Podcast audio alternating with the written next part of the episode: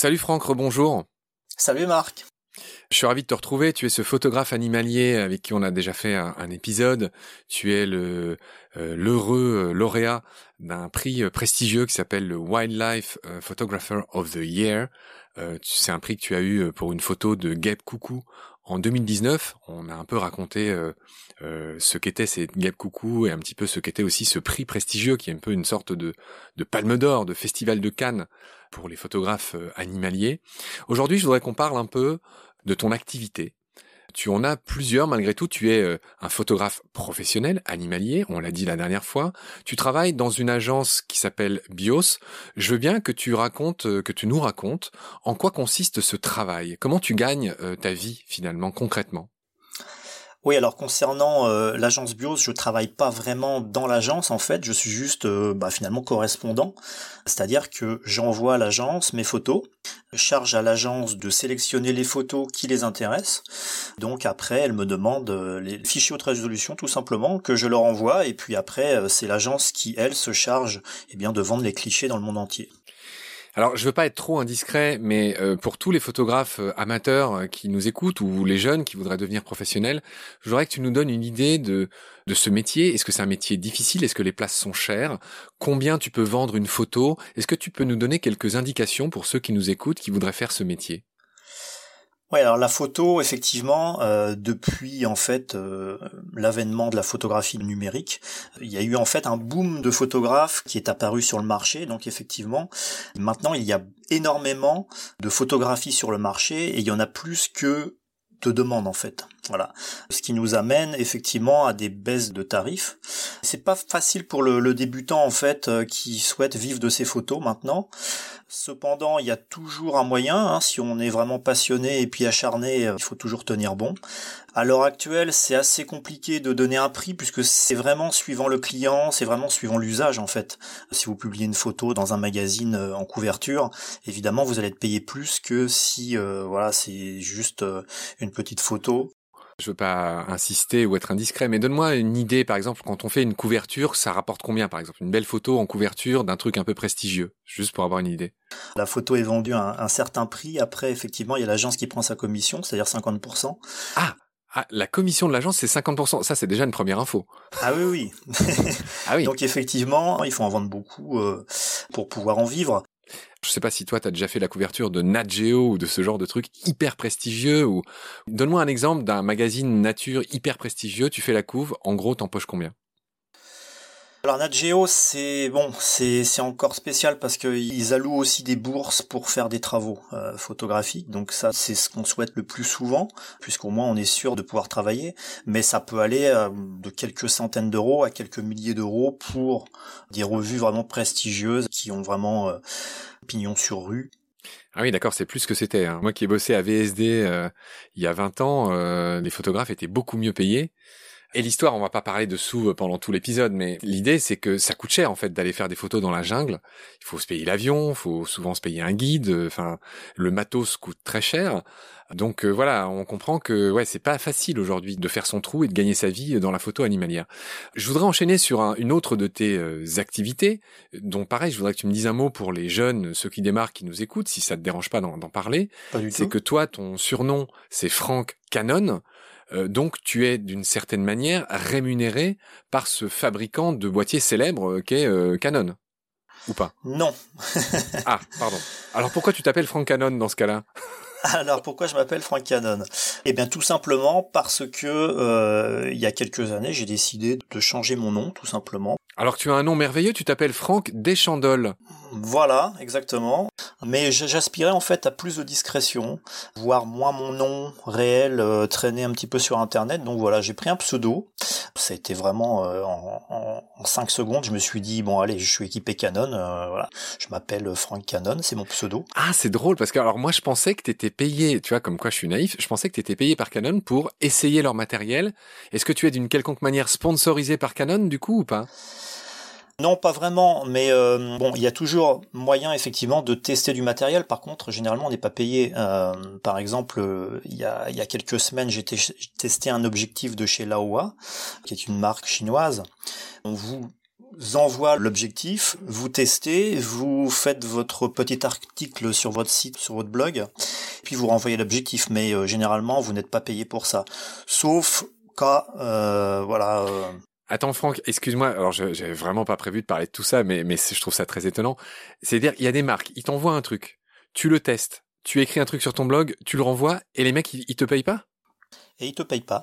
Mais c'est quoi le gain pour toi? Le gain, c'est d'avoir une... Le prestige oui, on peut dire ça, mais aussi une visibilité qui est un petit peu plus accrue puisque tu es le premier à tester un objectif qui est très attendu sur le marché, par exemple. Ils savent très bien que, euh, voilà, en proposant des objectifs comme ça à tester euh, aux photographes, eh bien, ils vont euh, la plupart du temps obtenir des avis favorables, on va dire, sur leur matériel, s'il est bon, hein, tout simplement. Ok, d'accord. Bon, on va laisser là cette page un petit peu euh, d'arrière-cuisine finalement. C'est pas ça le principal dans tout ce que tu fais.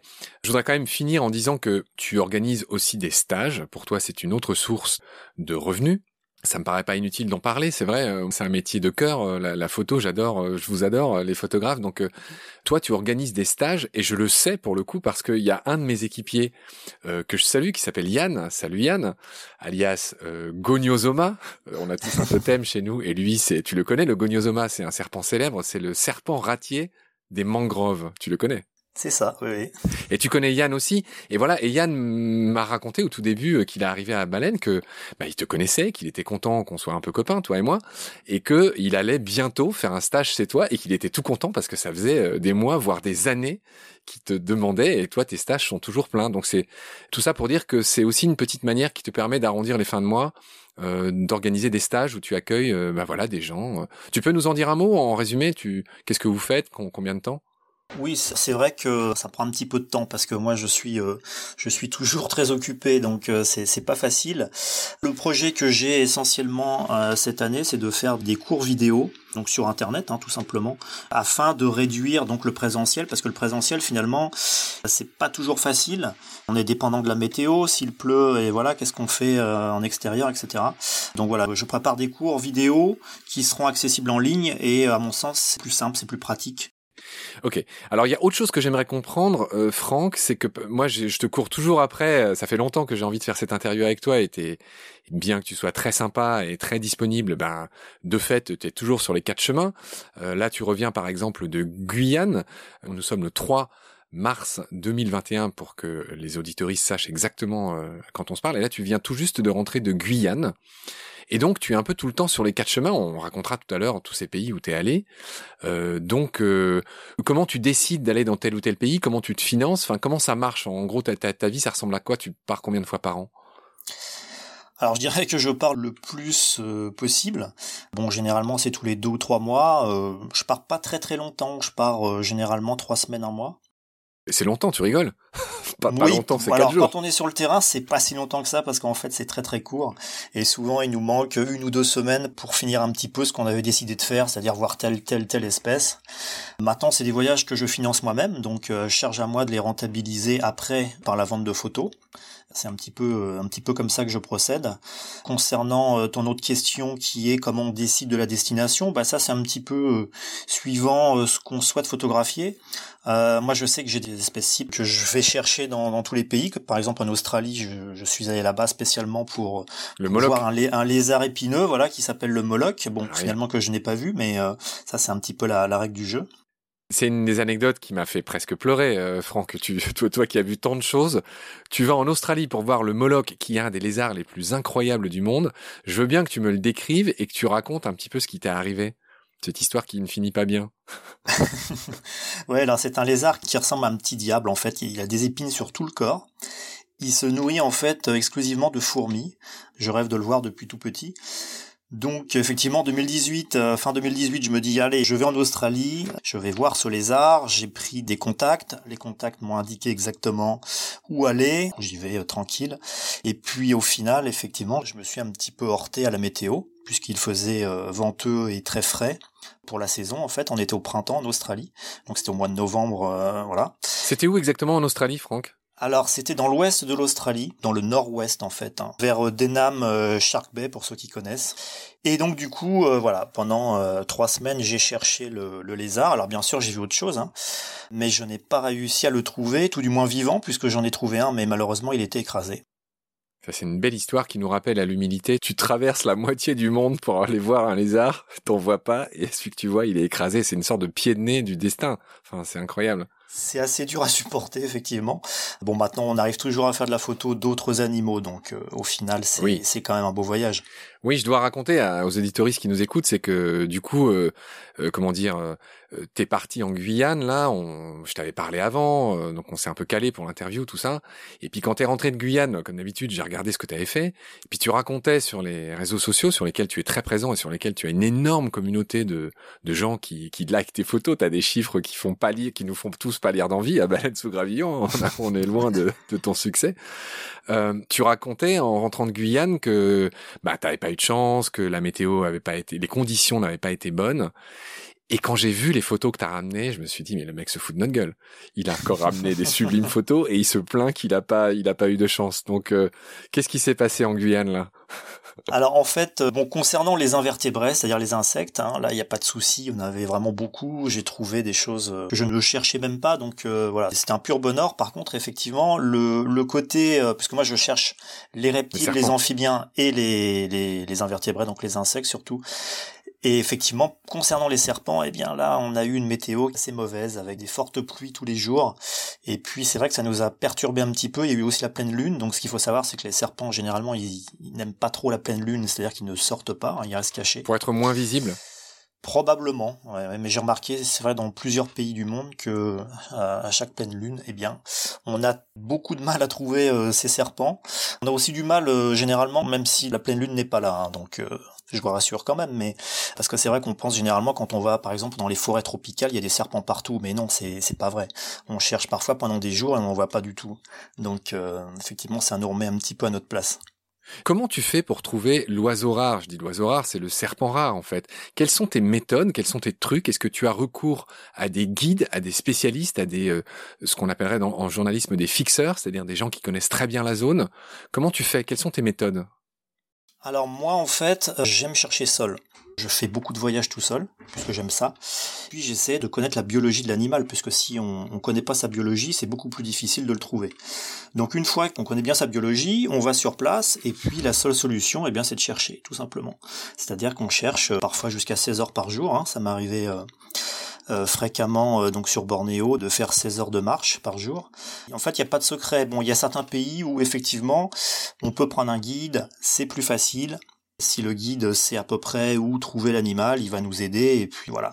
C'est comme ça que ça peut se passer dans certains pays un petit peu compliqués comme l'Iran par exemple où de toute façon on est obligé de se balader avec un guide.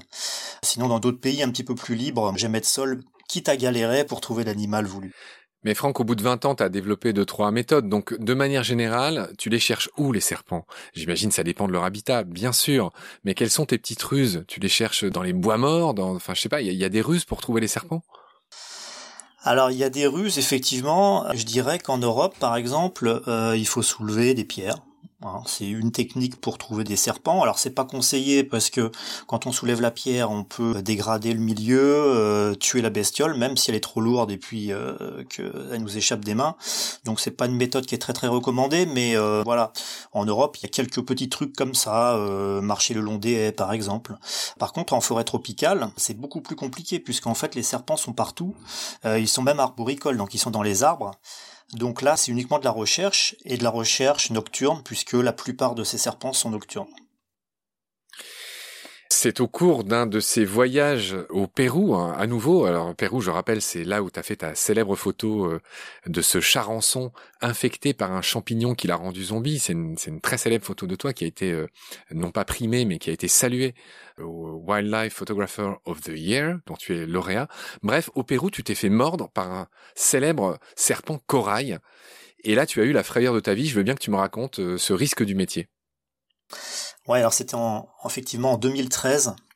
Je venais d'arriver avec des amis euh, au Pérou et puis euh, bon, je traînais un petit peu derrière et puis du coup je rejoins le groupe. Mes amis étaient en train de photographier un serpent qui descendait le long d'un palmier épineux. L'un de mes copains me dit tu veux faire des photos? Je lui dis bon bah oui pourquoi pas?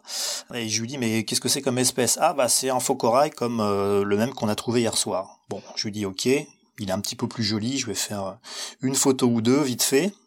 Donc d'un coup, euh, mon ami l'attrape par la queue, me le tend, euh, parce qu'il était en fait très très mal situé pour faire des photos, donc il fallait le mettre dans une zone un peu plus dégagée. Là, j'ai pas réfléchi, j'ai attrapé le serpent et aussitôt j'ai senti une morsure donc au bout de mon doigt. Donc j'ai relâché le serpent, je l'ai bloqué gentiment avec ma botte et là j'ai vu qu'effectivement il avait la queue enroulée. C'est un comportement en fait de défense du micrurus, c'est-à-dire du serpent corail. Donc euh, voilà, j'étais en présence d'un vrai serpent corail et non pas d'un faux. Mais comment des mecs comme vous, pardonne-moi de te dire ça Franck, mais on sent la grosse bêtise là quand même. Ah oui, non, mais tout à fait, c'est la grosse bêtise. Comment on peut prendre un tel risque entre corail et faux corail, surtout qu'il y a beaucoup de variabilité alors pardon, hein, je veux pas euh, paraître te manquer de respect, mais comment vous avez pu manipuler un serpent comme ça? Surtout que c'est vraiment l'erreur de débutant. Apparemment, c'est 40% des morsures aux États-Unis, c'est typiquement ça, c'est des gens qui manipulent des serpents. Tout à fait. Et en fait, là, ben, tout simplement, c'est un excès de confiance puisque nous étions avec un guide qui connaissait très bien les serpents, euh, qui est né sur place d'ailleurs et qui nous a dit effectivement c'est un oxyropus, c'est un faux corail, tout simplement parce que lui n'a jamais vu de serpent corail à cet endroit-là. Ah oui. Donc les copains qui étaient devant, pour eux c'est pareil, c'était un oxyropus. Et puis euh, bon bah voilà, c'était la nuit, on était fatigués. Mais c'est vrai que c'est tout bête, mais en même temps c'est des erreurs aussi stupides que ça qui peuvent nous coûter la vie. Oui, oui. J'admire ton humilité. Enfin, il y a déjà suffisamment de morsures dans le monde qui sont purement accidentelles. C'est pas des gens qui les cherchent, qui essayent de les attraper, etc. Je reviens pas là-dessus. Mais alors là, vous qui les cherchez et tout ça, oui, effectivement, euh, c'est vraiment l'erreur euh, typique. Surtout, voilà, corail, faux corail. Il y en a un qui est très venimeux, l'autre qui l'est pas du tout. Exactement. On comprend bien que c'est délicat. Franck, tant qu'on en est au parler franc et, euh, euh, à la chasse aux idées reçues, il faut se sortir de la tête que les photos que tu prends sont sur le vif, euh, par une sorte de hasard extraordinaire. Il y a une installation monumentale pour chacune de tes photos. Il y a aussi beaucoup de mise en scène. Est-ce que tu peux me dire là-dessus comment ça se passe? Alors justement, moi, mon travail maintenant, c'est d'éviter toute la mise en scène. Donc c'est ce que j'essaie de faire depuis quelques années. C'est-à-dire que au début de ma carrière, effectivement, euh, bon, je travaillais surtout en Europe. J'attrapais les serpents, je les faisais poser, etc. Et puis il y a quelques années, je me suis rendu compte que finalement, c'était pas un travail qui m'intéressait beaucoup. Tout simplement parce que on stresse quand même un petit peu l'animal. On obtient des photos, mais d'un point de vue naturaliste, c'est pas des photos avec un comportement, c'est pas des photos justement que je peux présenter à un concours, hein, puisque lorsque on participe, euh, bah, par exemple au concours de Londres, euh, il faut effectivement que l'animal soit dans son milieu naturel sans l'avoir attrapé, euh, etc. J'en viens de plus en plus à essayer de faire des photos in situ pour obtenir un maximum de comportement puisque c'est vraiment ça qui m'intéresse. Et puis voilà, ce qui ne veut pas dire que si je ne touche pas l'animal, qu'il n'y a pas d'installation à faire, effectivement, pour gérer la lumière, notamment la lumière au flash, etc. Il faut du matériel, il faut pouvoir s'en servir, c'est assez lourd, c'est encombrant, il faut marcher avec euh, en pleine forêt. C'est quelque chose d'assez difficile, mais bon voilà, je pense que quand on est passionné, euh, finalement on compte pas beaucoup. Ouais, effectivement, tu es un puriste euh, dans le sens où il y a assez peu de retouches euh, sur le résultat final euh, des photos. je vois passer pas mal de, photographes à Baleine sous Gravillon et on est toujours tenté de faire des petites retouches, mettre le petit halo de lumière qui va bien. Bon, mais toi, tu t'imposes, voilà, très très peu de retouches et tu me l'apprends, apparemment zéro mise en scène. Enfin, t'es jamais tenté de temps en temps de remettre le serpent comme ça va bien sur sa branche? Non, c'est-à-dire tu les touches jamais. Alors si si, euh, je les touche, mais en fait, euh, bon, ce qui me gênait un petit peu quand j'ai commencé à vouloir vraiment faire du serpent dans son milieu naturel ou de l'animal dans son milieu naturel, c'est que en fait, euh, souvent quand on débute, voilà, on voit beaucoup de photos au grand angle où on voit un animal qui a été déplacé, mis sur un caillou, etc. Ce qui est pas forcément très très naturel. Donc en fait, tout ça, ça m'a fait réaliser que bah, finalement, j'étais pas trop fait pour la photo mise en scène. Donc du coup, s'il m'arrive par exemple de rattraper un serpent qui s'enfuit. Je vais pas faire des photos comme ça au grand angle, je vais juste faire une photo, un portrait, voilà, portrait de l'animal tout simplement, pour le présenter tel qu'il est, plutôt que d'essayer de trouver un bel endroit euh, pour le photographier quelque part où euh, finalement il n'aurait peut-être euh, jamais mis les pieds, si, si je puis dire. Ok Franck, on a encore pas mal de choses à apprendre de toi, de tes techniques euh, sur le terrain, euh, de tes conseils, mais euh, on arrive à la fin de cet épisode et donc je te dis à très vite pour la suite. Salut Franck. À bientôt Marc.